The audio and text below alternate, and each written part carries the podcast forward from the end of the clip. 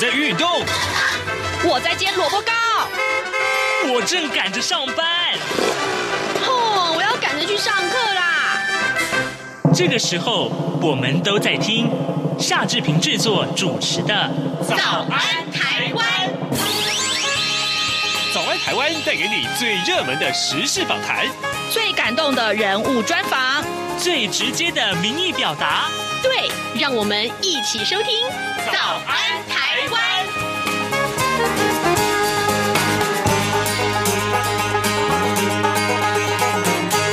早安台湾，我是夏志平。今天是二零二二年的六月六号，星期一。上个星期呢，立法院三读通过了国务机要费的除罪化条文，这个事情引发了许多的讨论。今天志平要连线真理大学法律系吴景清教授，一块儿来看一看这个让人伤透了脑筋的法律问题。马上就请您收听今天的访谈单元。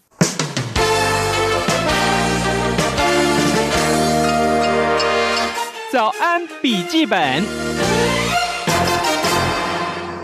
这里是中央广播电台台湾之音，您所收听的节目是《早安台湾》，我是夏志平。各位听众，今天早上志平在节目中跟您探讨这个重要的话题啊，提起了国务机要费，是不是都还有很深刻的印象呢？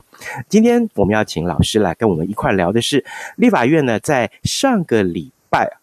三读通过了会计法第九十九条之一的这个条文，也就是国务机要费的除罪化的这个修法条文。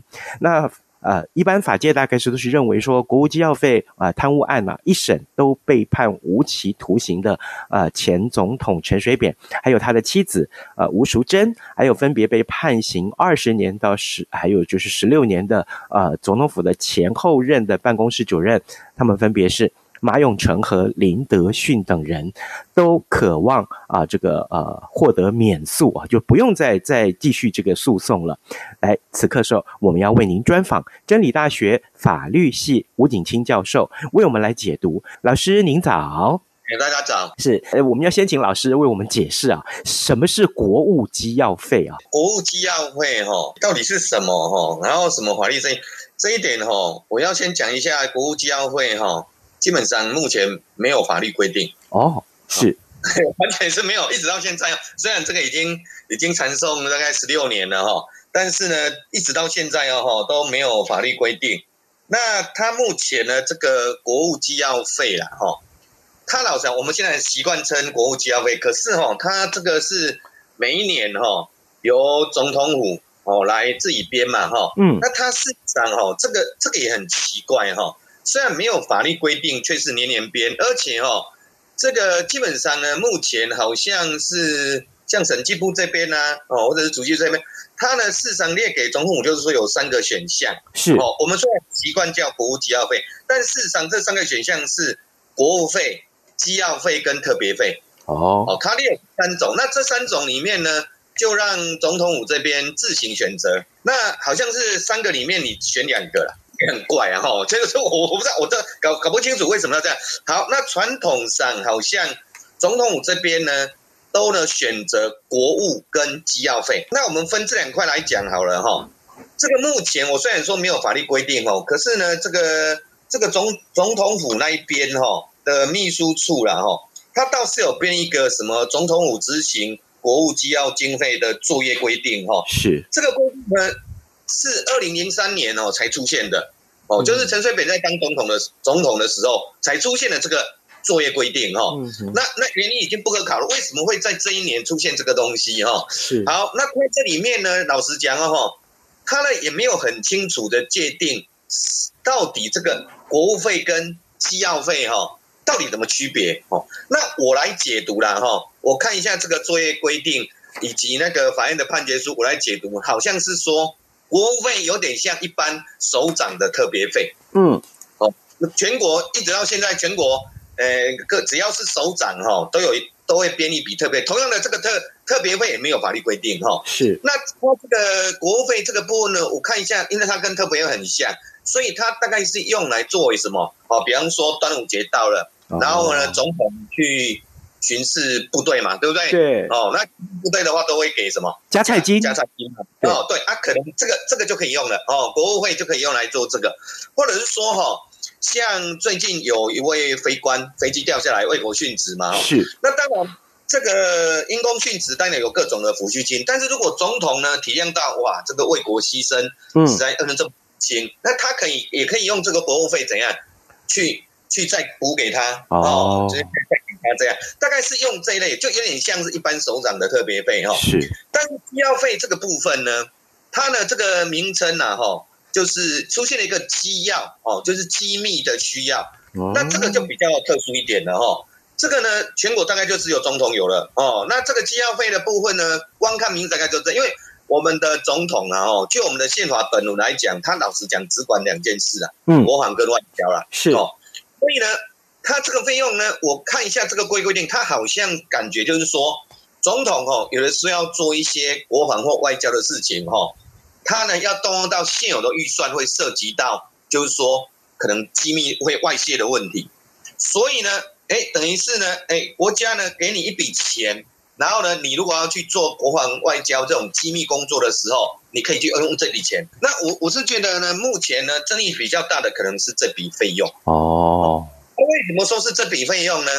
因为呢，既然是国家机密，那能不能让大家知道？不，不能让大家知道嘛，哦，啊，然后再来还有一个问题哦，立法委员可不可以调这个资料？那像我们的陈前总统，后来他因为这个案这个案件的关系嘛，检察官开始侦查嘛，对不对？嗯、那检察官或者是之后的法院，可不可以调这个资料？这个就问题就大了哦。所以呢，诶，这个案子衍生的案外案还非常多哦。比方说，我讲一刚这个刚才那个检察官这边，当时呢，如果各位还有印象的话，在二零零六年六月哈、哦、爆发这个事情以后，嗯、那不是有所谓的红衫军吗？对，好，红衫军。这个出现了以后呢，当时呢检察官就查了嘛，对不对？对。哦，那我们刚好那个时候，我们的这个特侦组才刚成立没多久嘛，哈、哦。那特侦组办的第一个案子好像就是就是这一个案子哈。哦、是。那当时特侦组的检察官呢，他呢要去调嘛，因为呢这个是要先请求这个总统府这边说你，你你你这个机要会里面呢，你花了这些核下的这些钱，那个案子哦案子给我。我要看一下是不是是真的假的嘛，对不对？对。哦，那可是呢，当时总统府就说，哎，这个涉及到国家机密，耶，你检察官凭什么可以调？哦，所以当时就引起非常非常大的争议，最后还去申请大法官解释。嗯。哦，啊，大法官讲的也是语焉不详哦，嗯、所以还有这个案内案。然后呢，后来到了法院的时候，哦，那那你说好了，那几岁要到法院，那法官总总可以调吧？哦，那可是这里就复杂了哈、哦，因为哦，这个涉及到。国防外交的事情哦，是，基本上哦，以台湾目前的国际处境哦，你很难由政府官员去做这些事，因为因为你一一曝光的话，那武汉就没辙了哦。好，那就变成说，我可能总统如果要动用这笔钱去做一些秘密外交的话，他可能要动用私人的关系，嗯，那私人的关系这里就会出现一个问题啊。当到了法院的时候，如果这个被告，就是我们陈建总统哦，一直到现在都存在问题。他说有啊，就是有这个计划啊，而且我不是透过官方，对不对？因为我我透过官方管道的话就见光死嘛，哦，嗯、所以我透过私人。好，那这里又又我再讲一个又又有延伸的案件哈、哦，就是说哈、哦，这个陈水扁当时在法庭讲说哈、哦，哎，我把这个钱叫我某一个外国的华侨什么做这件事，做这件外交的事哈、哦，然后还传出案外案呢。就是中间这个人杠钱，对 对对，把钱污走。这个时候就面临一个麻烦呢、啊。那你这些呃，通过私人，那他出庭作证，哦，那他怎么他他他讲的会有多少的真实性？可能又出现问题了。所以呢，这个案子哦，查了那么久，除了说哦，他没有法律规定以外，还因为他衍生了太多案外案。那归结点就是因为他没有法律明文哦，啊，没有法律明文的话，又出现了这个案子，那你说？这个案子为什么不想办法把它法制化呢？哦，我想有一个原因呐、啊，什么原因？全国只有一个人有啊，有这笔费用，就总统嘛，所以他他相对以后，我们可以来做一个比较哈。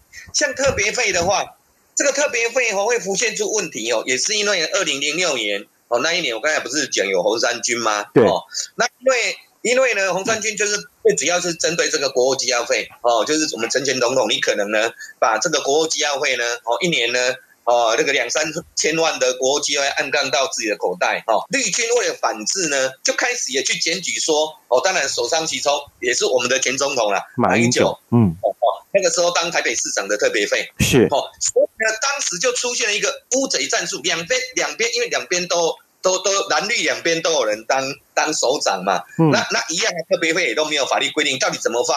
怎么怎么花这个钱？怎么核销？啊，老实讲啊，大家大家都都都看着办嘛，对不对？是。结果互花的结果，特别费这个部分呢，当时的张宇战术，那就形成了一个很很诡异的现象。有一些地方的检察官，哦，有一些地检署的检察官就起诉了，啊，有一些就直接不起诉了。全国的这个光一个地光一个检察体系，哈，各地检署就就认定的标准就不一样，哦，啊，认定的标准不一样，为什么不一样？一样，因为特别会没有法律规定。那没有法律规定呢？他呢？刚才呢？这个总统还有一个什么作业规定，对不对？嗯。可是特别会那边呢，完全是靠行政的函释啊。是。哦，啊，行政函释他也没有讲得很清楚哦。嗯。所以就会浮现出特别会到底是，首先就有几种说法嘛，哈。嗯。当这个问题二零六很浮现的时候，第一种说法说啊，这个这个呢，因为呢，这个不是你的薪资，这个要一定要因公支出。是。那如果因公支出的话，按、啊、你呢花什么钱？为了避免你落入私人口袋嘛，你就要给我哦，比方说发票，哦，你你你用用这笔钱去因公啊，做了什么总共有发票吧，嗯，对不对？或凭证，不绝对不能让你落入私人口袋哈、哦。是。可是有另外一个极端的想法，就是认为说，哎，这个应该是实质的薪资哦。为什么？因为在可能在比较早的时候啊，不过一直到现在，我我们的那个地方地方首长他的薪水，老实讲。呃，也不算太高了哈。是。那可是他每个月要要送往迎来啊，比方说红白帖，哎，那他也要包啊。那那如果这样一包，有有点一个市市市长的话，他包一包可能呢，他的薪水早就花完了嘛。嗯、所以早期这个特别费可能是有这个目的。所以呢，有一另外一种说法就认为说啊，特别费就是实质薪资。嗯。你要怎么用随便你。就形就形成这个很两两极端，所以造成说有些地检署怎样？如果他采实特把特别费当成是实质的薪资的话，那他呢就会认为说，好吧，你那个抽发票什么我都不管，反正就是你的实质薪资嘛，就不起诉。嗯、但是有另另有些检察官认为说，哎，怎么可以啊？这个这个特别费，哎，比你的薪水还高嘞，你就可以这样来落入自己的私人口袋，所以要求因公支出，所以他会就去查。说你这个发票是不是凑来的？因为发票是不是凑来的哈，很容易看出来啦。嗯，哦，我我我举一个例子啊哈，就是说在那段时间哈，哇，那个我我看一下各地检署他们在查这个发票，那个发票的名目也是也是五花八门啦哈，有呢买那个儿童读物的啦，哦，有买那个狗罐头的啦，也有搞你用胸罩的啦，哦，甚至呢也有呢，呃，这个孩子的那个。那个学费的签用信用信用卡签账的那个也来喝，哇，那这个那个时候是五花八门呐、啊，哦，那我让我真的吓到说我们我们到底在干嘛哈？所以呢，基本上呢，当时因为特针对特别费，因为当时就浮现出一句话了，哦，搞到蓝蓝绿本来是互相呢那个乌贼战术嘛，对对，结果在二零一一年。五月的时候，突然之间蓝绿大和解了，嗯，就就四个字叫做历历史共业，啊，历史共业，把它给除罪了，哦，把它给除罪了哦，所以呢，这个历史共业我不晓得好不好用啊，至少在这个案子里面很好用。那你把它除罪了以后呢，所以呢，特别费的问题就某种程度了哈，特别的问题好像不见了，嗯，哦，嗯，但是是不是真的不见？我是打个问号的哈，是为什么这么讲哈？因为呢，他呢在二零一一年的呃五月呢，把它除罪化呢，它的市场适用的呢呃那个时间点呢哈，是在二零零五年之前，嗯。好，二零零五年之前哈，那为什么是在这个时间点？因为呢，最主要是二零零六年呐哈，嗯，的这个年底哈，行政可能是因为那一年发生了红衫军以及以及这个我刚才讲的乌贼战术的关系哈，是。行政他呢又呢颁布一个函释，就是说哈，好了，以后特别就是要因公支出了，然后呢，你要核销那个发票，有的时候你去，比方说这个首长去参加婚丧喜庆，哎，你难道要叫对方开发票吗？开一个 收据给你吗？嗯，这不是很奇怪吗？嗯，哦，所以呢，他就就规定就是说，那一半的话要发票，另外一半呢，你只要呢有一个凭证就好了。那这套函式我也觉得很怪啊，为什么你要这样处理？啊、为什么是一半呢、啊？很怪，所以就在那一年我印象中，行政院这个函释以后就出现一个诡异现象，就是呢，一些首长呢去去参加婚丧喜庆的时候，就要求对方呢怎样开收据？对，这个不是很奇怪吗？你你你你你这个，所以这个哦，是不是解决问题？我不晓得。而且更重要的是说，因为他在这一年才颁布这个函释，所以他在二零一一年那个五月适用的，只是在这个之前的哦。哦，那那这个之后的话，就按他说要按照行政院这个这个函释来做哦。可是问题来了，嗯，这个是函释哎，它不是法律规定哎。对，对呀、啊，都你那那而且呢，到这个之后，难道就没有特？我是觉得这个是二零零六以后，确实因为发生这些事情，所以呢，针对特别费这个部分的核销，我想大家都会注意啦。就算没有法律规定，大家也比较小心啦。但是我怕哈，你没有法制化哈的情况之下，那久了以后呢，是不是又回到过去一样？是，哦这个是真的。我我我这个一个很大的疑问呢。好，各位听众，今天早上之平为您连线访问的是真理大学。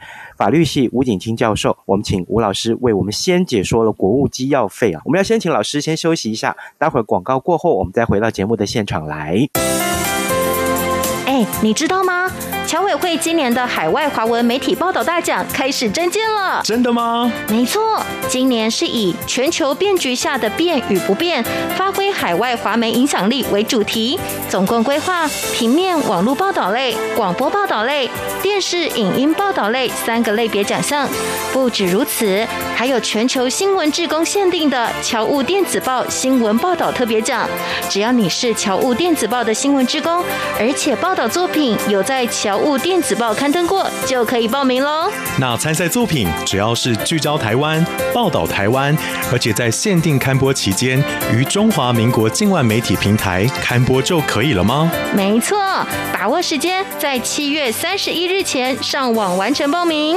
那我赶紧上二零二二海外华文媒体报道大奖官网查询相关征件规范，网址：https: 冒号双斜线大写 clj。A O M 的大写台湾 dash 大写 W O R L D net。以上资讯由中华民国侨务委员会提供。这里是中央广播电台台湾之音，您所收听的节目是《早安台湾》，我是夏志平。各位听众，今天早上我们为您连线访问真理大学法律系吴景清教授，我们请吴老师为大家来解说。什么是国务机要费？老师，我想请教一下，那因为这样的修法的精神，呃，是与时俱进吗？是符合现况吗？或者说，其实就是开倒车里面？呃，我我说哈，开倒车哈，在二零一一年五月哈，对，把那个特别费除罪化，那个就开倒车了啦。我们回到这个国务机要来讲哈，就是说我刚才有讲哈，国务机要费应该是分国务费跟机要费啦。我们细分的话，那国务费哈，它在某种程度确实很像特别费。哦，在它名称不一样，但是我觉得从它的内容来看，应该是一样的哈。是，所以呢，如果说哈，你你说要除罪的话了哈，当然了，把这个国务会哈，因为你特你你那个二零一一年已经把特别会除罪了哈，那老实讲，性质相同的国务会除罪，这个大大大概就是，呃，维持那个倒退的情况。嗯，但是你机要费这个部分呢，我是有我觉得有有疑问的哦，因为这个涉及到哈。就是跟这个国家机密法那一边有关系，这个部分你如果也一起把它除出来，因为这个部分的钱会比国务费那边多，嗯，很容易想象哦，因为只要涉及到国防外交，那个钱就比较多。是这个部分，老实讲是我们比较要注意的哦。那所以呢，基本上呢，如果你一次你都没有讨论，我是觉得在这一次这个国务机要会在立法院混呃这个混战又是混战的结果哈。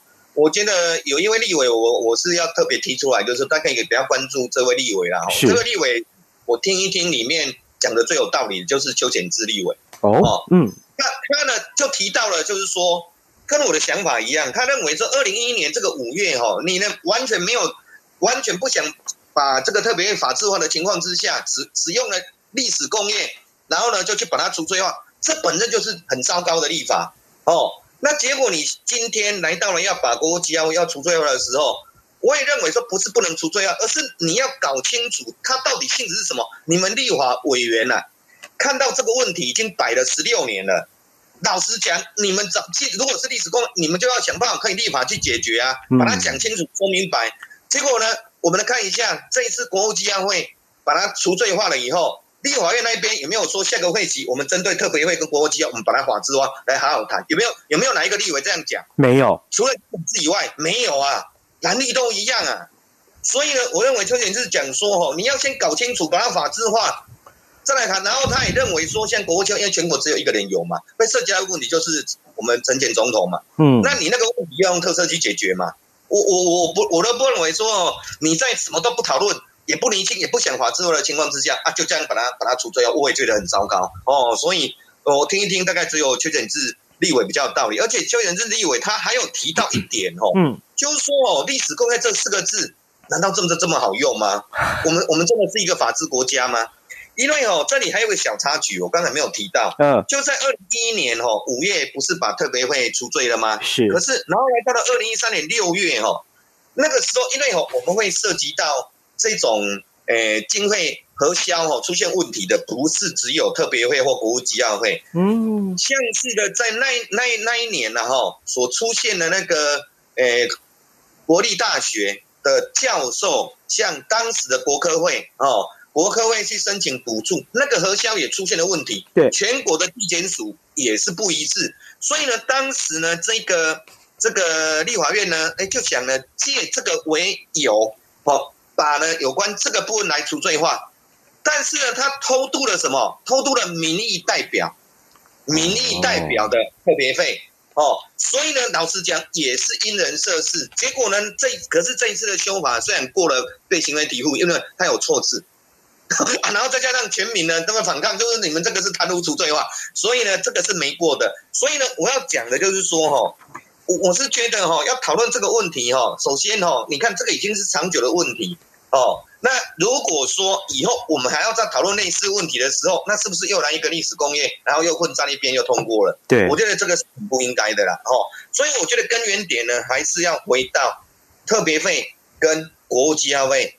他们的性质到底是什么？你法律好好的讲清楚、说明白，你把它讲清楚、说明白。老实讲，大家都没话讲啊。嗯哦，那但目前是在讲不清楚、说不明白的情况之下，你就先解决后端的问题。我觉得哈、哦，这个哈、哦，对对，不不仅是全民观感不好的问题啊，而是我们的整个法治哈、哦，真的是会被破坏的非常非常严重。哦，还是要回到立法委员这边呐、啊。但是我怕哦，这一次打完了以后，哎，除罪化了，那就。绿的这边来讲，他们认为说，嗯，那、啊、目前有卡到的只剩下陈前总统，那陈前总统问题解决了，那那我刚才讲的法治化的问题，我想蓝绿都不会去想的，哦，我想最后的结果就变成这样。